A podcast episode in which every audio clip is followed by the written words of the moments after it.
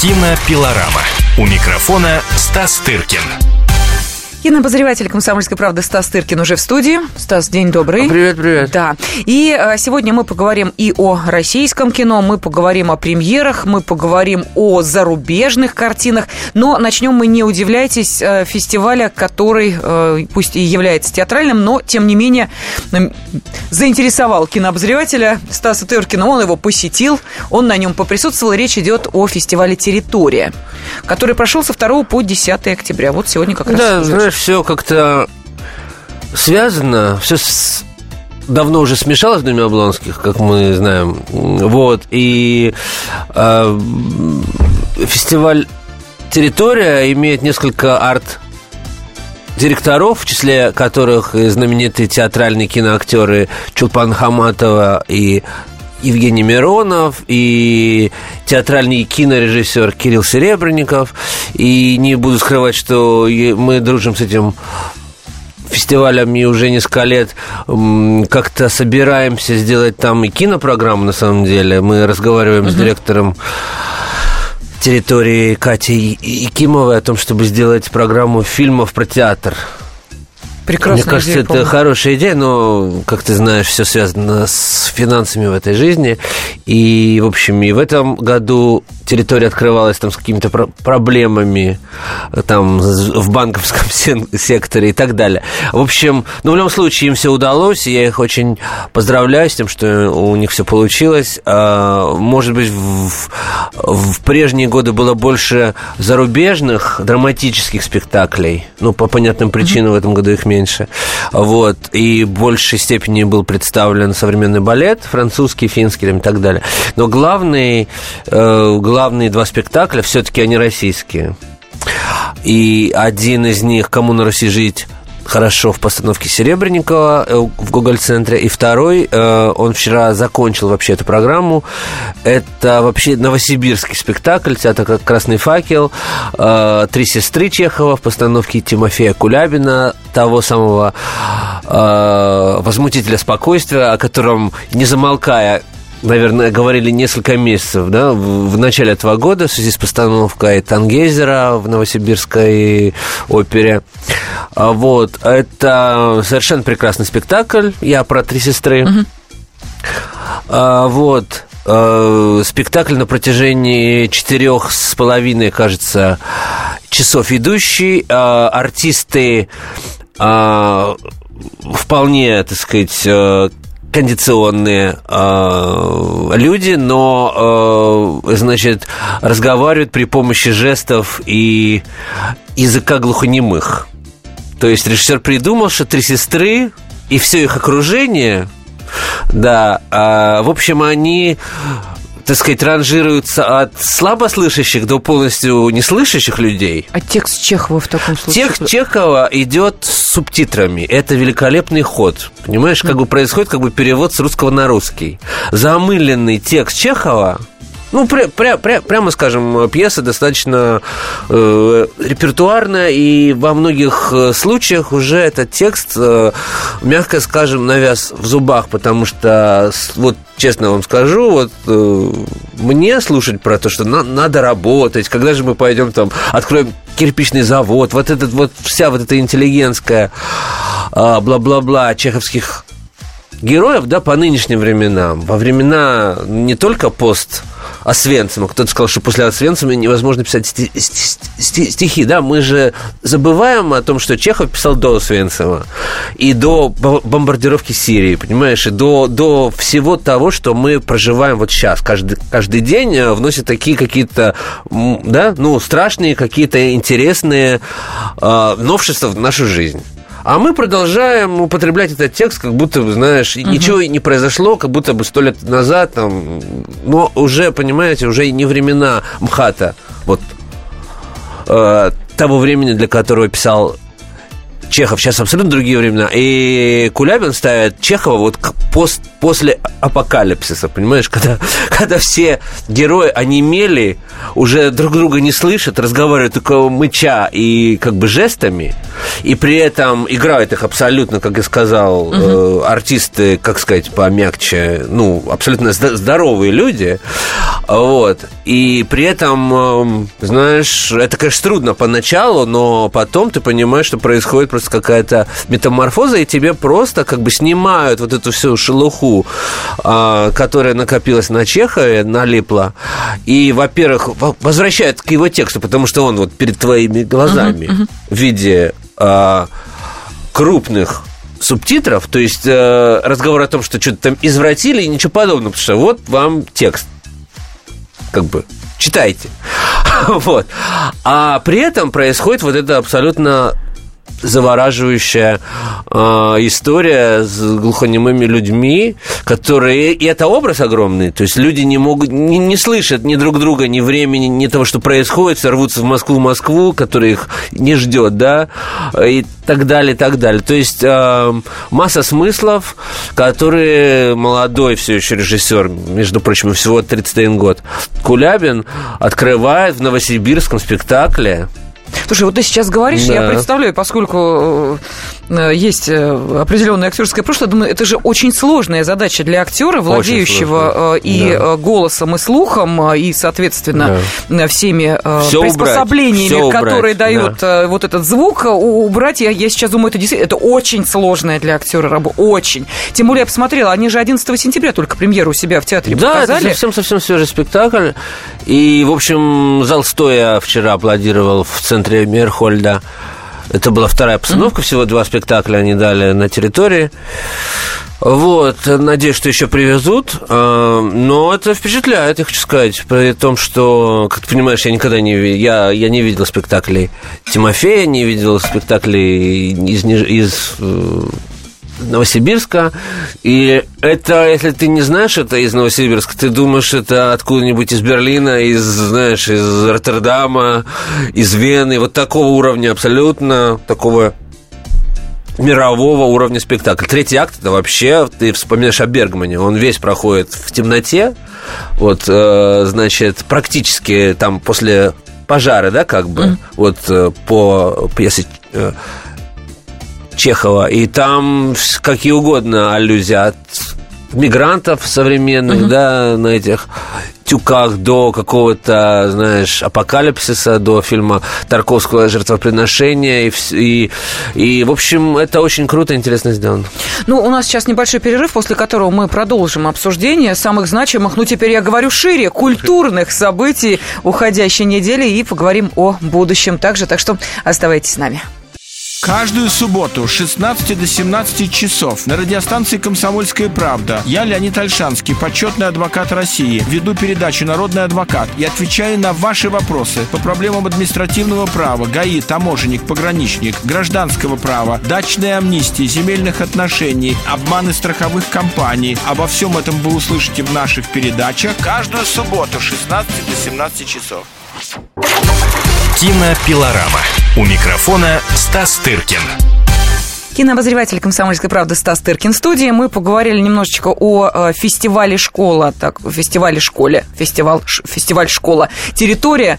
Э, ну, не удивляйтесь, это театральный фестиваль. Тем не менее, вот видите, э, культурные события действительно между собой переплетаются. И сейчас, наверное, такое ну, понятие, ты знаешь, как я вчера там встретил, да, многих своих коллег. Я встретил Андрея Плахова на спектакле Кулемина. Я, то есть... Э, э, все правильные люди присутствовали. А, действительно, а я и не скрываю, что меня сейчас интересует театр, поскольку у меня сейчас много связывает с Гоголь-центром и так далее. Мне интересно, что происходит э, рядом. И если приглашают, сам я не лезу, конечно, но если уж как бы приглашают, то надо быть идиотом, чтобы не понюхать в смежной области, что происходит. Я совершенно не намереваюсь куда-то мигрировать, но просто интерес, что происходит рядом. Оно и правда взаимопроникающее на такое поле.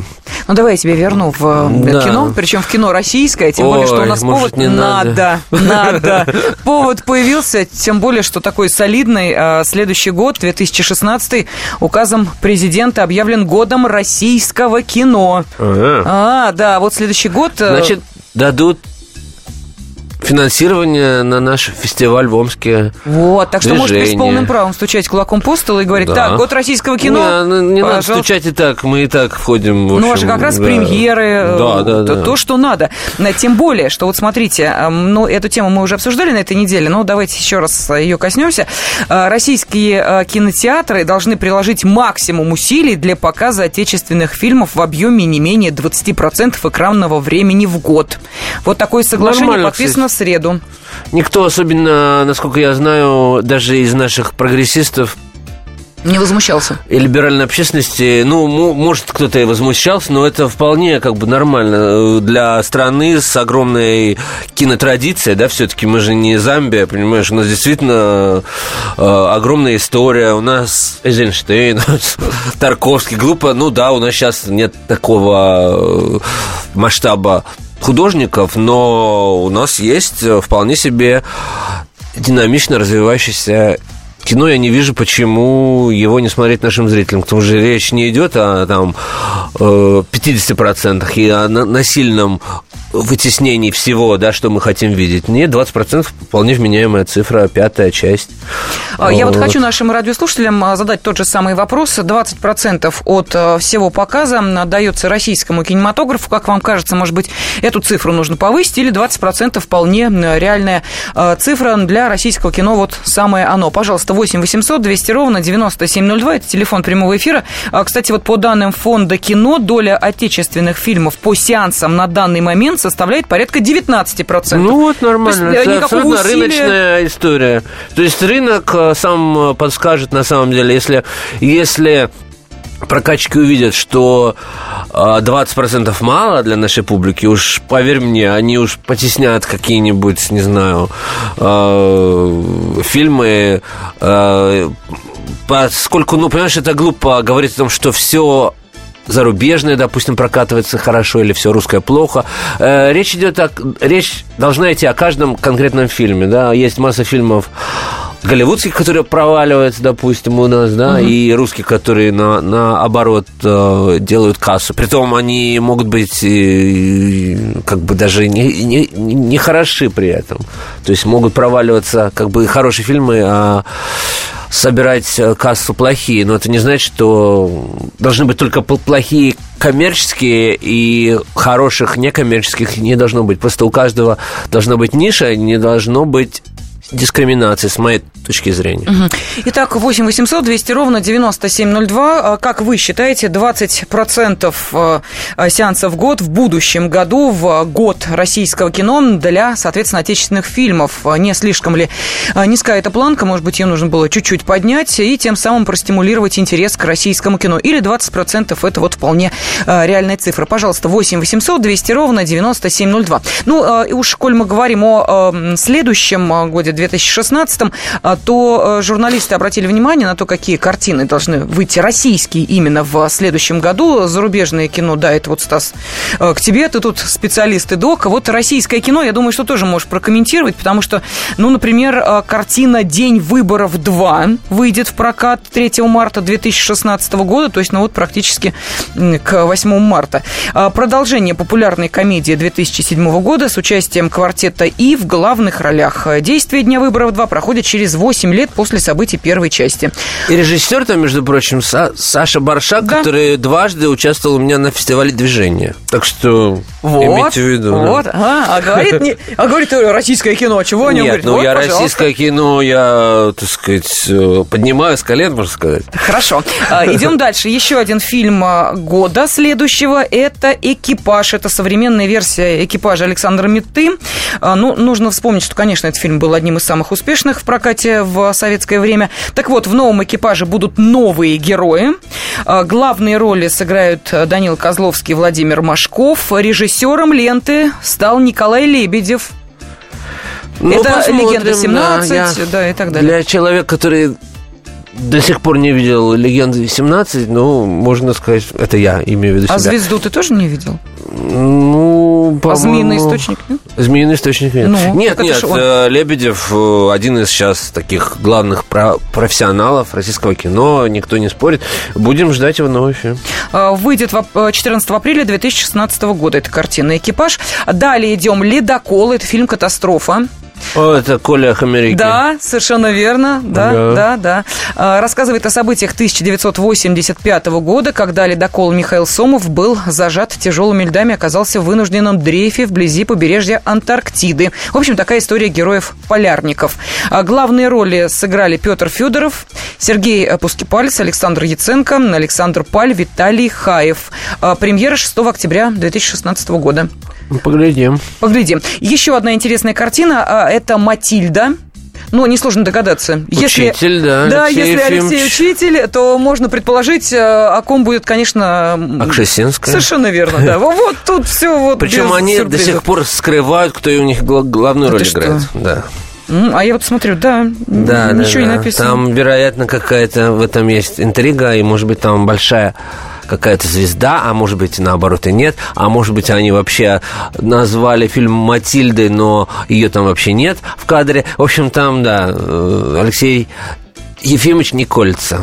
13 октября премьера этого фильма. Я еще э, сейчас продолжу рассказывать о э, тех фильмах, которые, российских фильмах, которые выйдут в прокат в следующем году. Но у нас есть телефонный звонок. Э, мы спросили наших радиослушателей 20% от всего кинопоказа для российского кино. Не слишком, э, не слишком ли, на ваш взгляд, мало? Алексей, здравствуйте.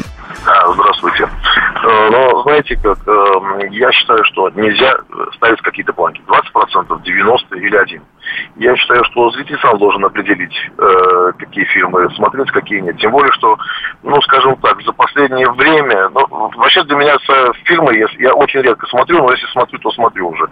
Э, советские фильмы, да, они более лучшие, актеры более сильнее.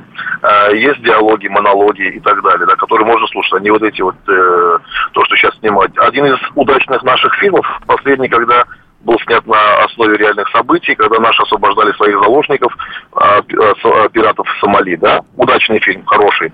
Фильм мирового уровня, я хочу сказать так. Но в основном, конечно, американцы тут сильнее. Мгм, понятно. Спасибо огромное, Алексей, спасибо.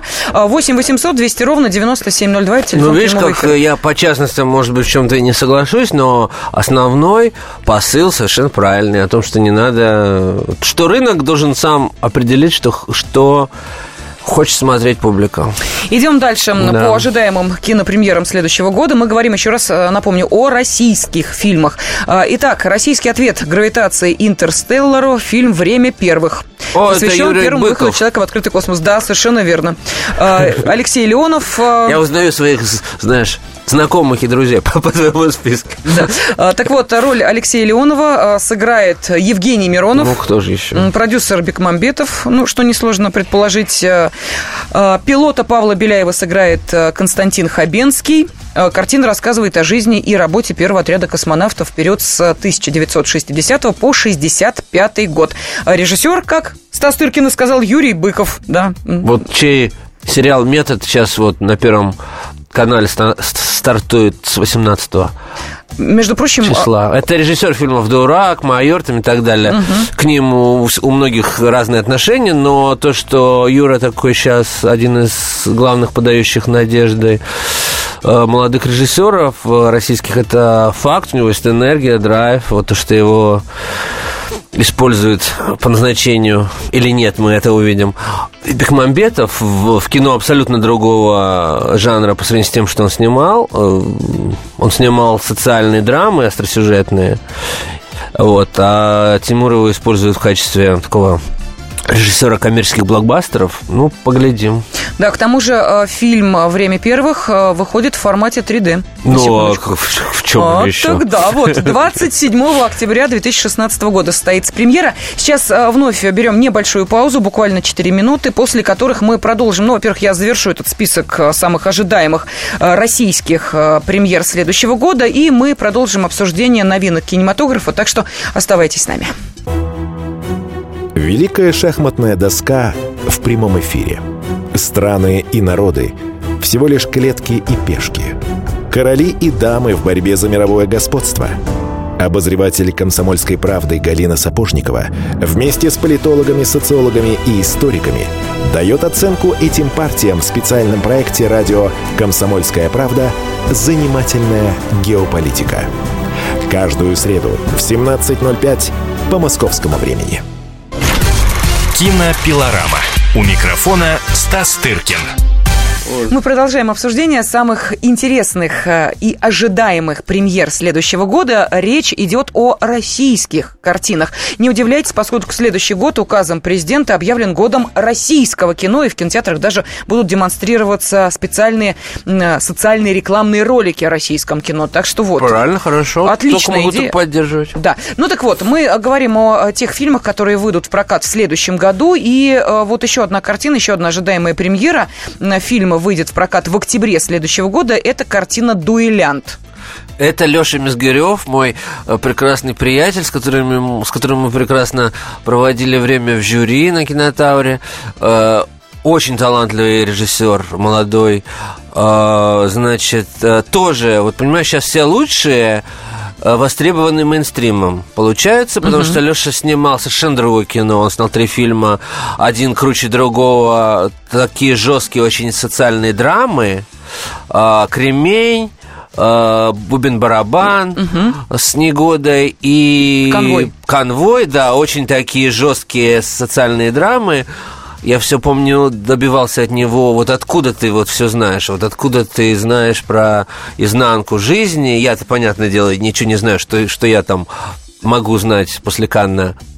И Венеция, он, понимаешь, с ней скрыва- вскрывает вот то, что мы не видим. Вот, не знаю, жизнь, допустим, таджиков, вот под- подпольные какие-то вот такие. И в результате общения с ним я понял, что не намного больше, что он меня знает на самом деле. вот. Но он просто режиссер и конструирует это, и ты видишь это на экране и веришь, вот что он на- оно все так происходит. Я утрирую, конечно, и просто э, здесь один шаг просто до того, чтобы вообще придумывать весь мир собственно. И поэтому вот новый его проект, э, четвертый его фильм, который он делает с продюсером Роднянским, э, number one, да, таким российским, после Левиафана и всех остальных фильмов, э, которые он снял с Сталинградом и так далее.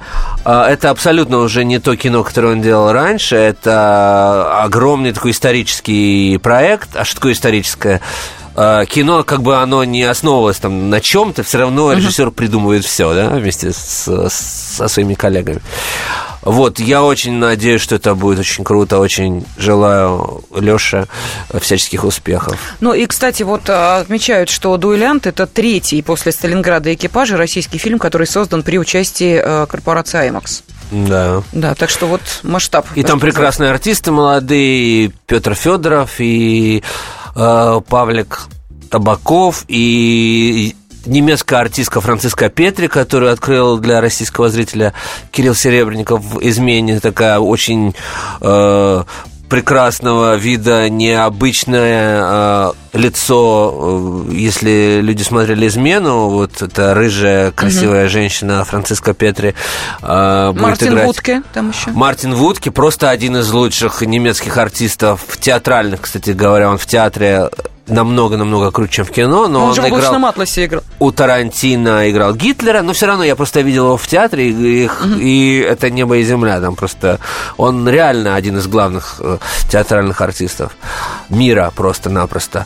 И я очень рад, что он снимается у Мизгирева. В общем, это один из тех проектов, которые я буду ждать, э,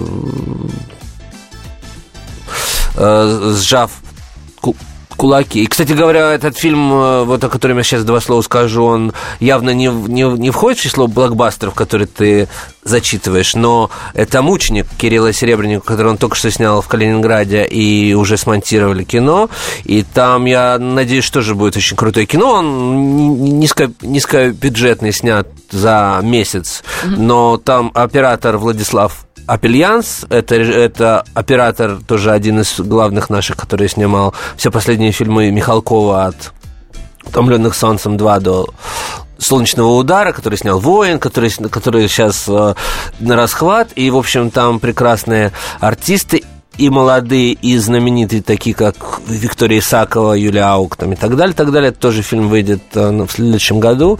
Я тоже на него очень рассчитываю. Да, но у нас есть э, телефонные звонки. Давайте мы сейчас вернемся к нашим радиослушателям. Ростислав, здравствуйте. Добрый день. Добрый день спросить, а, вот а, обозреватель э, «Комсомольской правды» по кино, он обращает ли внимание, как в зарубежных фильмах показывают Россию, вот что удивляет в нюансах, с чем согласен? Я вот приведу один пример по литературе, вот там в одном романе Джона Лекаре, там в Париж, бывшей московской диссидентке приезжает ГБшник из Москвы, и вот запах от него, ей напомнил запах московских трамваев, электричек и комнат для допросов. Вот такие нюансы интересны. Вот обращать внимание э, ваш кинообозреватель в фильмах про Россию, зарубежных кинофильмах. Да, спасибо, спасибо большое, но э, запах-то вряд ли, конечно, экран способен передать.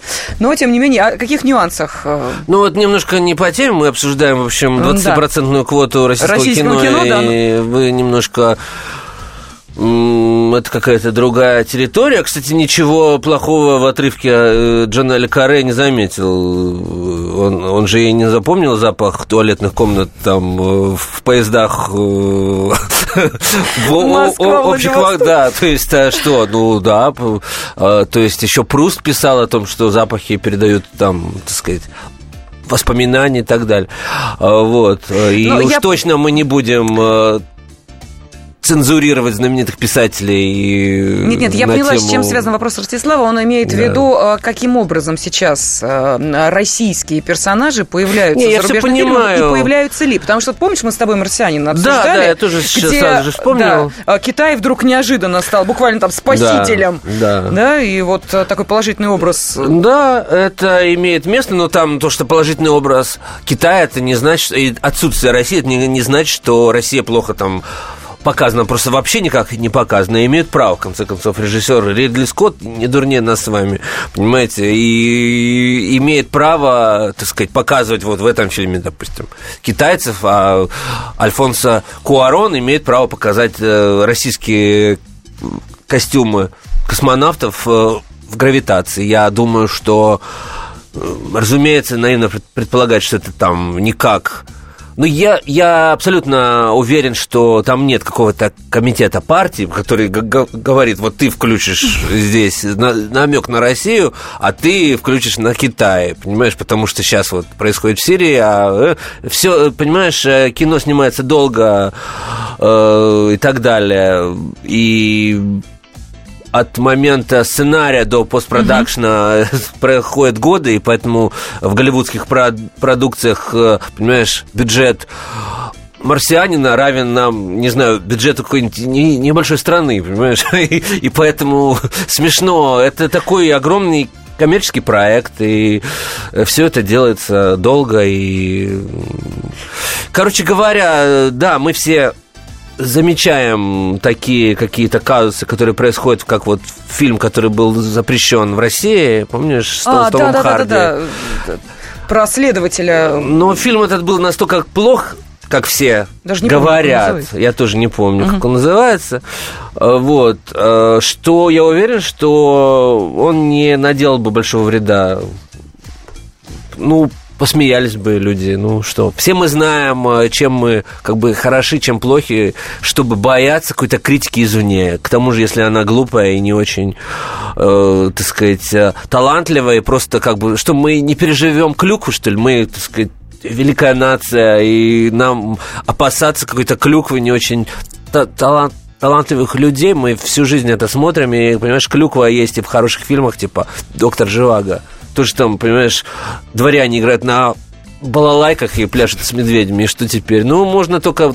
Это все разговоры, которым сто лет, понимаешь, когда англичане посмотрят нашего Шерлока Холмса, они тоже уверены, что, так сказать, посмеются, но при этом они считают действительно нашего Шерлока одним из лучших.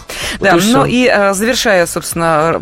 Эту странную тему. А, да, не-не, разговор о ожидаемых премьерах следующего года. Еще один фильм, но уж коль мы заговорили о государственности и о России, то а, вот еще один такой проект, который связан ни много ни мало с повестью временных лет. Именно она легла в основу сценария. Речь идет о фильме «Викинг», который снимает Андрей Кравчук.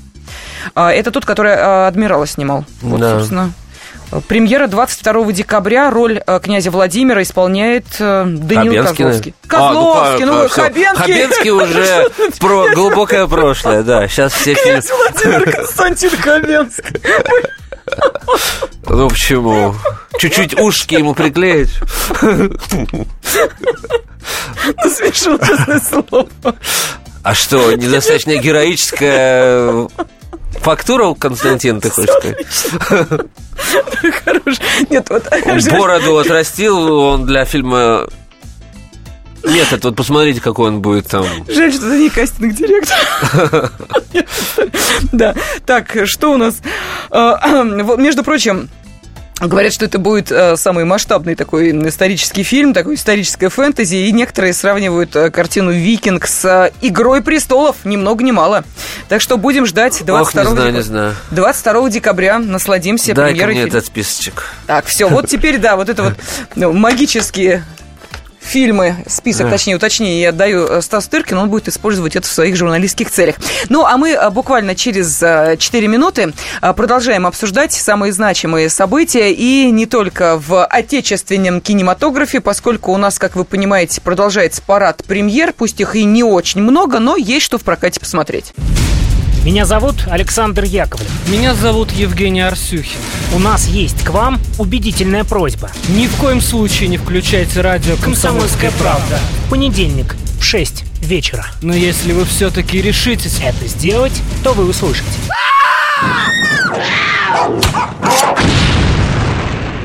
Радиорубка. В понедельник.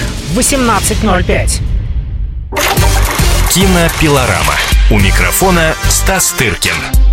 Кинообозреватель «Комсомольской правды» Стас Тыркин в студии, и мы э, с вами обсуждаем вот какой вопрос. Следующий год указом президента будет годом российского кино, и именно поэтому э, российские кинотеатры приложат максимум усилий для показа отечественных фильмов в объеме не менее 20% экранного времени в год. Вот соответствующее соглашение подписано между Министерством культуры Российской Федерации, Фондом кино и некоммерческим партнерством «Киноальянс», э, в который входят крупнейшие российские киносети. 20% для отечественного кино.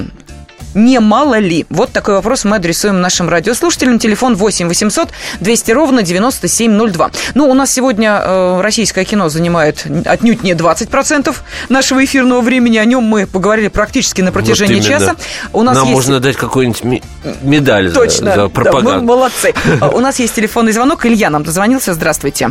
Здравствуйте. Да, добрый день. А, Добрый. А я Хочу вот такой вопрос задать. А, Может быть, не стоит, доп- допустим, в российских фильмах э, применять 3D-технологию, чтобы ну, быстрее, быс- быстрее они, так сказать, выходили. Может быть, это, это тормозит, так сказать, рынок. Спасибо огромное, Илья. Да. Да, 3D. И всё-таки- Спа- Да, да. да. И все-таки это удобно, когда, ну, я просто человек связан с, кин- с кино немного, поэтому для меня удобно, когда ну, обычный 2D-фильм, это удобно, это хорошо. Ага. Вот. Ясно. Сп- Спасибо большое. Э, д- 2D. Мне очень нравится это, это, это предложение. А, Запретите российским Не, ну кинематографистам. слушайте, ну давайте все-таки не дискриминировать э, отечественных кинопроизводителей. А вот, кстати, к прогрессу. а были российские фильмы в 3D? Ну вот же, готовится. Нет, ну то, А, что готовится, готовится, да. ладно, а вот 3D. А, ну Сталинград, ну здрасте. Ну как же? Ну, Ну Сталинград да. же. Ну что ж ты, ну Может, здравствуйте. я его смотрел в Там, детстве, э, да? Я вот не помню. Ну, в 3D, в 3D. Ну точно, абсолютно. В 3D. Вот Ну хорошо. Нет, в общем, э, пусть будет э, русское 3D. Вот, пусть будет русский IMAX, пусть все будет. Вот. э, Посмотрим. Конечно, это сложно будет Юрию Быкову соревноваться с Кувароном на поляне гравитации, но поглядим. В общем, я, я вот, например, сторонник того, чтобы все дать, всем дать равные шансы и и ждать с нетерпением, что получится. Потому что, в общем, не списывать никого изначально. Я вот против того, чтобы режиссер, чей фильм, допустим, тебе не нравится, это абсолютно не значит, что следующий его фильм может быть плохим. Илья-то только о нашем э, кинематографе э, Он заботится, печет, поскорее быстрее, да, лепили ну, фильмы, что это? и- а мне кажется, что, может, их скорее и не надо лепить, их надо подольше. Вот когда не хочу прослыть каким-то консерватором. И вот все любят сейчас, да, все говорят, и у нас сейчас в эфире это уже не раз прозвучало, советское кино, да, э, туда-сюда. Но оно делалось вот так, вот оно был русский такой Голливуд. Просчитывалась реакция, то есть были какие-то худ советы, не то, что они только цензуру как бы гнали. Нет, ну то есть реально, когда ты смотришь, вот просто, извините за такой пример, когда ты смотришь фильмы Эльдара Рязанова классического периода, угу когда ты понимаешь, что он там был не один, что там были люди там еще и рядом, это одно. А когда ты смотришь его фильмы последние, допустим, ты видишь абсолютно другой уровень. Да, когда мастеру да. уже все позволено, он лепит э, левой пяткой все, что хочет.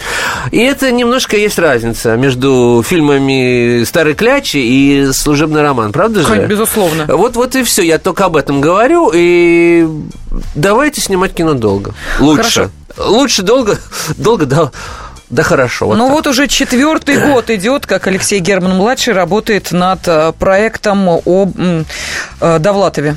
Но он работает над ним, э, так сказать, он пишет сценарий, там подготовка все такое. Сейчас, он только а, что выпустил фильм mm. под электрическими облаками, а снимает он довольно быстро. Он не как пап снимает, он снимает укладываясь во все сметы и так далее. То есть э, в этом отношении... Вот смотри, съемки должны начаться в Санкт-Петербурге вот буквально вот осенью, говорят, да. этого фильма, да, который называется «Довлатов». А, и э, по-прежнему, вот, по крайней мере, судя по буквальной информации этой недели, исполнитель на роль Довлатова не нашли. Ищут в СНГ, Европе, Израиле, даже США. Найдут. Точно? Я спокоен за, за них. Да. Вот, говорят, мог бы сыграть Марчелло Мастроение, но, как ты понимаешь, да, уже бы. Не, да, вряд ли. Ну, ничего, у Леши кастинг всегда очень хороший, продюсер там Артем. Васильев очень тоже крепкий профессионал. Я уверен, что все у них получится. Ну вот как ты видишь, в Довлатова э, сейчас э, и неудивительно творческая интеллигенция ушла, потому что вот буквально на прошлой неделе мы с тобой да. обсуждали конец прекрасной эпохи по мотивам Ну не будем Довлатова. говорить, какие э, в воздухе появились веяния, да, связанные с так, застоем, видимо. То есть для интеллигенции воспринимает Э, то, что происходит сейчас в нашей стране, они видят какие-то параллели с брежневскими временами. Да не будем их за это корить, посмотрим, что получится. Хорошо, в таком случае следующий телефонный звонок. Владимир, здравствуйте. Добрый вечер. Здравствуйте, здравствуйте. По поводу планки в 20%, угу. насколько я знаю, в таких странах, как Польша и Франция, она в разы больше. И заметьте, никто не жалуется. Теперь немножко про советское кино. А, недавно исполнился 90 лет Марлену Хуцееву, такому мастеру, маститому. Вот у меня вопрос, скажите, пожалуйста, а у нас нынешние режиссеры российские держат планку на таком уровне? Потому что я вспоминаю фильм «Застава Ильича», вот он, где эпизод, где Хуциев снял документальные кадры, где выступают э, Евтушенко, Ахмадулина в Политехническом музее, где Акуджава будет поет песню про комиссаров в тыльных шлемах. Mm. И потом камера выхватывает лица, которые сидят там. Это не массовка, а обычные слушатели. И понимаете, я смотрю на эти лица светлые, я стал даже одухотворенный, не побоюсь этого слова, и на лица моих современников. И мне немножко становится страшно не по себе вот такая вот ассоциация у вас не возникает. Извините, а вы из Москвы? Вы, вы откуда? Я из Белгорода. Из Белгорода. Да. Окей, спасибо за, за, за звонок, спасибо. Ну, а, ну, много сказано по делу, в общем-то. Ты на фестивале «Территория. Одухотворенные лица» видел? Да, я вот и хочу сказать, да, что, понимаете, может быть, действительно в Белгороде проблема с одухотворенными. Ну, то есть я без иронии сейчас говорю. Я абсолютно говорю э, так сказать, с реалистических просто позиций. И, понимаешь, политехнический музей в 60-е годы, там тоже был определенного, так сказать, склада народ и определенного склада зритель. Да, это, это не было, так сказать, это, это, это не, был, не, не была такая выборка советского народа репрезентативная. Угу. Вот, то есть были люди разные, да, мы не будем сейчас иде, идеализировать и то время, и тот э, народ. Вот. Также и сейчас я вам хочу сказать, поверьте на слово, в Москве, вот в, в культурных центрах, таких, каким был в те времена, в 60-е, да, политехнический музей на том же фестивале, территория, и в том же Гоголь-центре, и в центре Мирхольда, и в других каких-то местах. Э, прекрасные абсолютно лица, молодые и, и не очень, и уверяю вас, э, и тот же Евтушенко, кстати говоря, выступал в Гоголь-центре не так давно. Висели люди на люстрах, и э, все было прекрасно. Э, так что не будем впадать в упадничество. Вот. А режиссеров типа Хуциева, конечно же, нет, но этого, этого, таких режиссеров и не может быть много, да, он уникальный, и я разговаривал с ним вот накануне его юбилея, и вот все спрашивал у него, а вот как вы умудрялись, вот, был же все-таки занавес, не, вы же не видели там Антониони, там, каких-то важных э, величин, как же так получилось, что ваши фильмы абсолютно вот из того же того же уровня и той же парадигмы, умное слово, что, допустим, картины Антониони и прочего. Он говорит, ну, вот так вот вышло. Он, то есть люди не могут артикулировать сами, почему так получалось. Ну, вот улавливают какие-то токи времени, понимаете, художники. Вот. Но и сейчас Марлен Мартынович ведь уже 10 лет снимает, все не может. Между, между прочим, uh-huh. вы знаете, где встречал свое 90-летие Марлен Мартынович Хуциев. В городе Кисловодске на съемках э, вот этого фильма э, не вечерняя про встречу Толстого с Чеховым, э, который, который он пытается снять уже 10 лет.